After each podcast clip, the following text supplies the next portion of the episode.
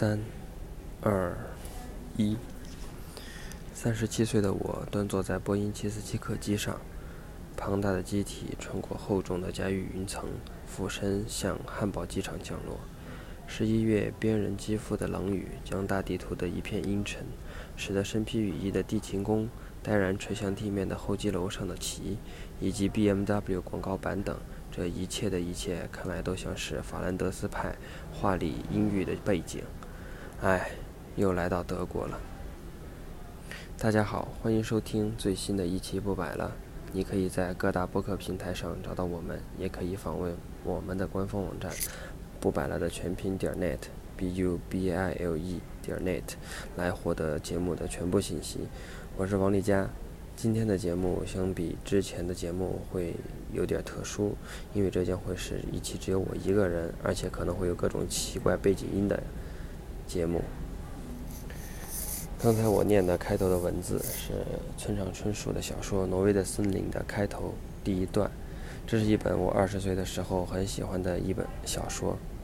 现在我也刚刚降落在德国法兰克福机场，即将开始在德国工作一段时间。今天我坐的飞机是德国的汉莎航空的 A380-800，很大，有两层。然后因为是从上海直飞法兰克福的航班，而且是汉莎航空的，所以相对来说票价很贵。所以说，嗯，也相对比较空。我一个人坐在飞机的机舱的呃最后的一个部分，我当时数了一下。可能七十个座位吧，坐了可能二十个人，我一个人坐了一整排，然后看着汉莎航空的那个像大雁一样的飞鸟标志，加上蓝色、黄色的配色，我当时就想起了，嗯，呃，一年前的时候吧，看的一个美剧叫呃《高堡奇人》，英语叫《The Man in the High Castle》，《The Man in the High Castle》。它是根据一个嗯嗯小说同名小说呃改编的电视剧，是亚马逊自己拍的。然后它算是一个科幻小说吧，讲的是二战之后，二战刚刚二战之后的呃时代背景，但是呃在那个小说里面。嗯，德德国和日本，呃，作为邪恶的轴心国，是战胜了美国呀、中国、法国、英国这些同盟国，统治了世界。然后他们把美国分成一分为二，然后各自统治。我之所以看到汉莎航空，就想到那个美剧，是因为在那个剧里边也有这样的情景，就是他们德国的纳粹军官从柏林坐。呃，超音速的客机，然后飞到纽约四个小时还是两个小时？呃，就是做的汉莎航空，那个标志 logo 配色都是一样。当时我一下就想起来了。嗯，同时我今天做的时候，我就想起来，觉得嗯，德国这样的一个国家。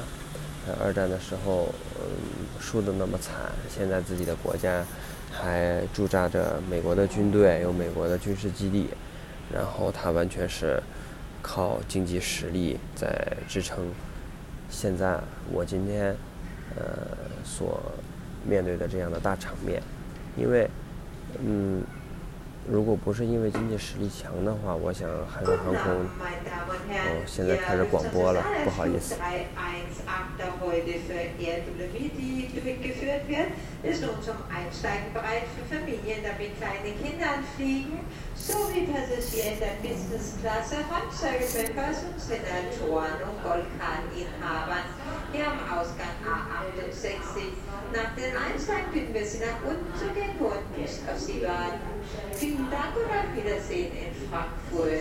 Good evening, ladies and gentlemen. Your Lufthansa Steyr Flight 318 to Florence, who is operated from Edinburgh tonight, is now ready for boarding for family traveling with children. passengers seated in the business class, one circuit member senators and gold card members from gate A68. After boarding, we kindly ask you to proceed downstairs where a bus are waiting for you. 这个阿姨的那个口音好浮夸呀！啊，刚才我说到就是德国 for 他.又要再来一遍。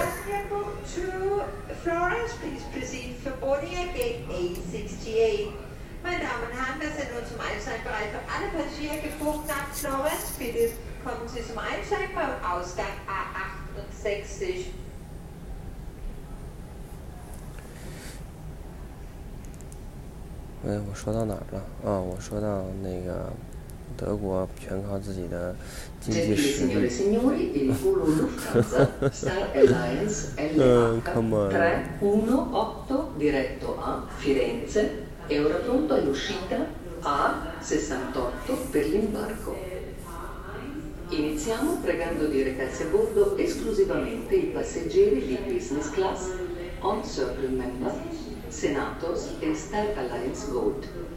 Tra breve inviteremo tutti gli altri passeggeri a salire a bordo tramite i nostri quick boarding gates. Vi auguriamo un piacevole volo e arrivederci qui a Francoforte. 嗯，德国完全靠它的经济实力来撑起现在的大场面，真的是让人非常佩服。 因为在美剧里边嘛，他是因为统治了世界嘛，所以他他的汉莎航空想飞到哪儿就飞到哪儿，想坐几个人就坐几个人。然后如今他就算是没坐满，他也能支撑得起这样的航线。然后我觉得主要还是靠他的德国的企业。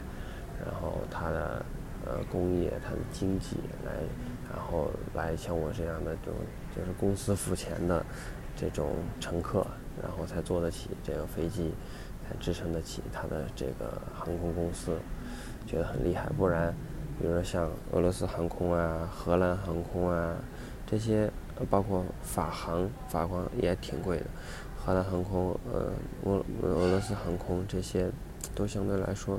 都是很便，都是比较便宜的航空公司了，就是我觉得也是一种国家实力的体现吧。我刚才说到这个《The Man in the High Castle》这个美这本这个这个小说，我是先看了美剧，然后我觉得这个美剧挺有意思的，然后再去找的这个原著小说，看了小说。然后刚好相反的事情是，就是开头提到的《挪威的森林》那本小说是，当时是先看了小说，后来才这个小说才被拍成电影。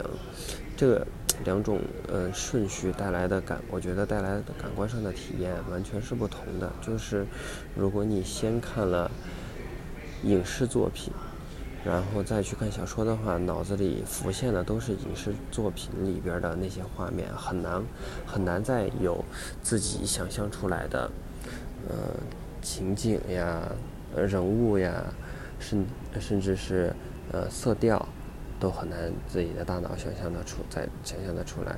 但是如果你是先看小说，那在小自己的脑海里就会先构建出一套，甚至是主男主角、女主角的长相，然后，嗯，他们的故事发生的季节，然后场景，然后，嗯，很多很小的细节都可以用自己的脑子，呃，想象出来。但是当你再去看，嗯，这个影视作品的时候，就是先看了小说，再看他的影视作品的时候，你会发现自己的想象世界一下坍塌了，就是有一种会被嗯影视作品洗脑的感觉。我觉得这也是一个挺神奇的呃体验。然后我自己也有就是对这个有一些留意，所以想跟大家分享一下我自己的感觉。呃，说到看书的话，我刚才在飞机上，嗯，也没怎么看电影，或者说睡觉什么，因为是白天的航班。然后在飞机上带了一本书，然后是一个叫 Rob Schmitz 的美国人写的，他的这个姓，嗯，是应该是一个德国姓，我不知道用英语怎么念了，应该现在就 Schmitz，就是 S C H M I T Z Rob Schmitz。然后他写的一本书叫《Street of Eternal Happiness》，就是翻译成中文应该是他，嗯，是一个美国人，然后他以前是 NPR 的记者，就是 National Public Radio 的记者，然后常住在中国的上海，然后他住在上海有一条路叫长乐路。他住在长乐路上的，呃，他这本书写的是他住在这条路上的所见所闻，然后他把长乐路翻译成做，呃，Street of Eternal Happiness。因为昨天天气很好，然后我就和陈老师一起骑车，呃，把这条长乐路逛了个来回。因为我说，我跟他说，我说我呃这次去德国去，我带着这本书没事儿看看，我得先看看这条街长什么样，然后我再看书，然后脑子里边肯定就比较有画面了。再加上昨天天气好嘛，我们就骑着那个摩拜去逛了个来回。当时我的感觉是，这条街上有特别多老外，然后也有很多很小很精致的店，感觉呃很欧洲。特别是在呃有一个街角有一家店叫 Chicken and Egg，然后当昨天天气好嘛，外边他摆了很多小桌子，然后就很多百分之八十九十吧都是呃白人客人，就让我有一。有一种那种身处在欧洲的夏天的那种错觉。我一路上，呃，我就一直在看这本儿，嗯，《Street of 呃 Eternal Happiness》的这本书，觉得还挺有意思的。讲述的就是这个作者他自己，Rob Schmitz。Wir bitten nun alle verbleibenden Gäste des Lufthansa Star Alliance Fluges LH318 nach Florenz. 嗯，他们他们一直在催坐这趟 LH 三一八到佛罗伦萨的那个乘客赶紧去登机。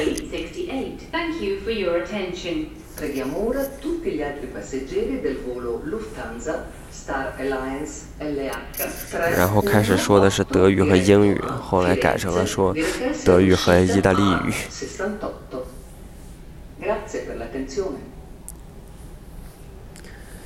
他讲的就是这个作者，他在长乐路嗯上生活，然后呃遇见的在这条路或者周围居住或者生活工作的一些中国人的，可以说是一段人生吧。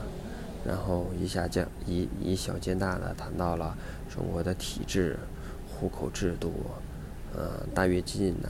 上山下乡啊，文化大革命啊，改革开放，甚至是后来的，比如说伪装成呃教会的传销组织，农民工进城的这种打工潮，呃，然后他由他们带来的留守儿童的问题，然后城市嗯进步带来的。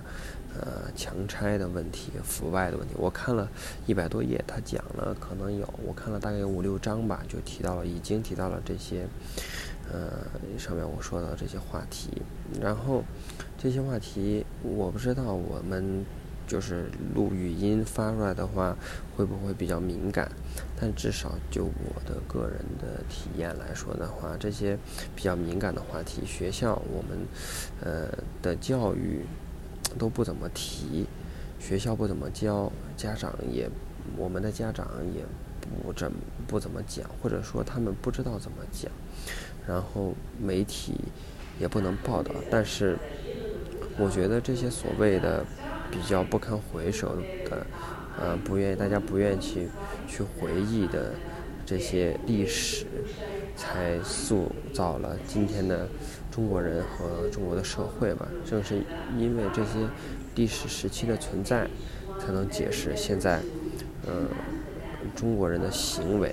我觉得，如果我们老是避而不谈这些东西，如果到最后，记得这些真实当时真实发生过这些事情的人，他们不在了，或者说大家把这一段历史从历史书上抹去了之后，就感觉接不上了。就是有一些现在的行为或者是人的想法，你没有办法分析当初为什么会这样想，为什么会有这样的行为。我觉得，如果不以史为鉴的话，嗯，还是挺可惜的一件事情。希望就是，嗯，还是能有多多机会可以接触到这段历史吧，特别是比如说大跃进啊、上山下乡啊、文化大革命啊这段时间，嗯。我自己一直对这种外国人描写的，呃，描写中国的书很感兴趣，包括这本书，它背面有一个推荐者叫 Peter Hessler，他也是以前的这个 NPR 的住在中国的记者，可以说是这个呃 Rob Schmitz 的前任吧。然后他写过三本很有名的关于中国的书，有一本叫呃 River Town。有一本叫《Oracle Bones》，嗯，还有一个叫《Country Driving》，这是三本书叫什么？中国三部曲还是怎么怎么叫的？我不记得。但是三本书我都看过，我都觉得很好看。然后最喜欢的这三本书里边最喜欢的一本呢是，应该就是那本叫《River Town》江城的那本书，因为它讲的是这个作者 Peter Hessler 他在四川。支教待了几年的时候，嗯，都发生的事情吧。哦，我的飞机现在叫我登机了，我得先去登机了，然后，呃，一会儿到了再接着聊吧。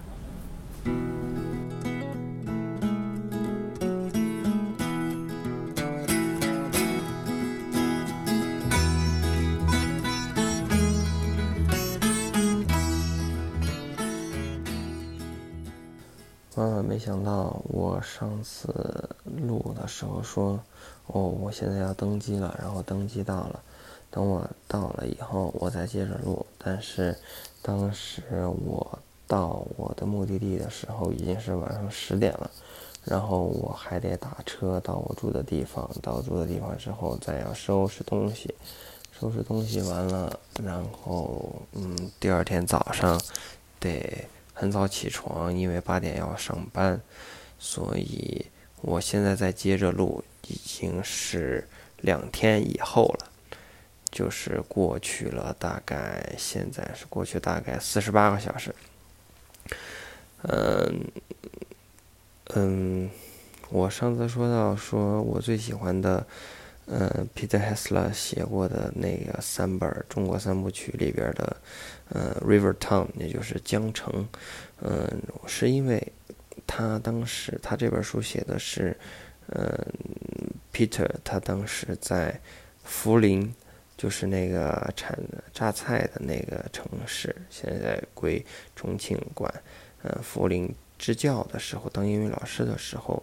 他的所见所闻，还有他的这个生活吧，当时在那儿，然后他就讲述了这个小小的江边的城市，叫所以叫江城嘛。这本书的人们的生活，然后对他进行了一些描写。嗯，因为他的这些描写让我想起了我自己小的时候生活的地方，呃，城呃城镇。然后包括呃奶奶家呀，包括是外外公外婆的老家都在乡下，然后就是我觉得他写的很好，因为他让我想起了我自己小时候的生活，说明他真的是观察到了那些非常有代表性的点，就是与众不同之处。如果他是去描写一个，比如说呃东北的。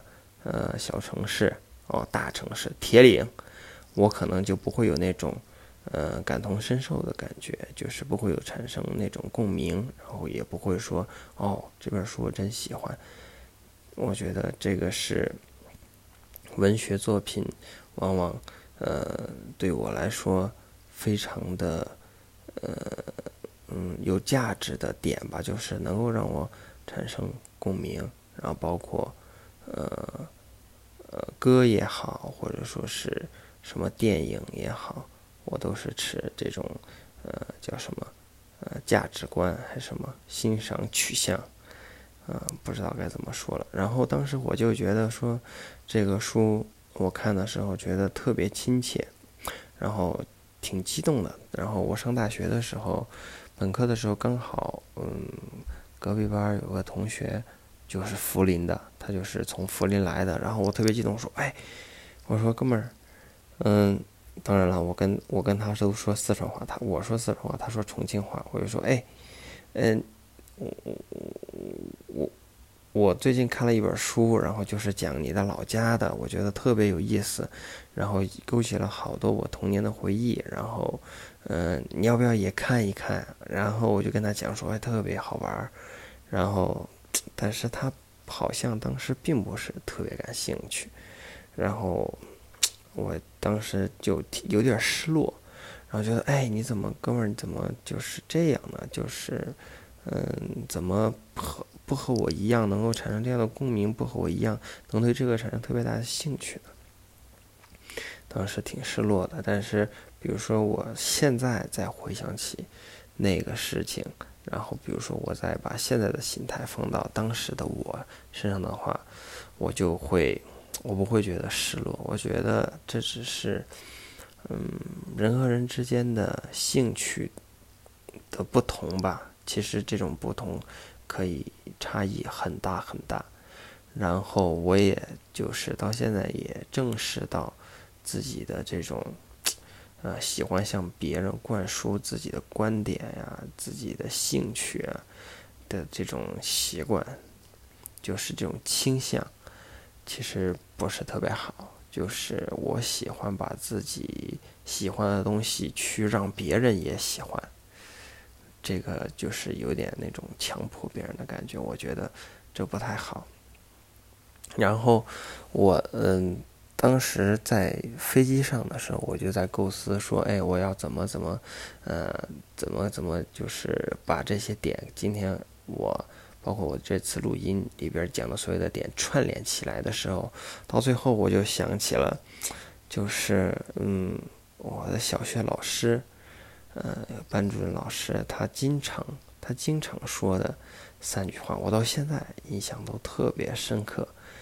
第一句就说：“嗯，半桶水响叮当。”然后就是说，就是你你你没知道多少，但是你就特别的呃乐于去表现，就是哐啷哐啷响。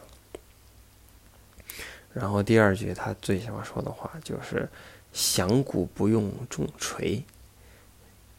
然后就是说，你要是真的有能耐，就也不需要我怎么鞭策你，你自己就知道去努力学什么之类，上好好上课、听话之类。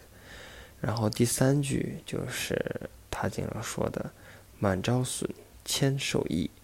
当时这个话对我小学的我来说太高端了，就是有点难以理解，不知道也不知道这几个字怎么写。但事实到今天我都印象特别深刻。他经常说，就这说的这三句话，我觉得挺有意思的。就是，嗯，很难想象小学的时候很难想，我说二十年前。很难想象，说我的老师现在每天都在跟我说、跟我们说的话，我现在还能，我二十年以后还能记得特别清楚。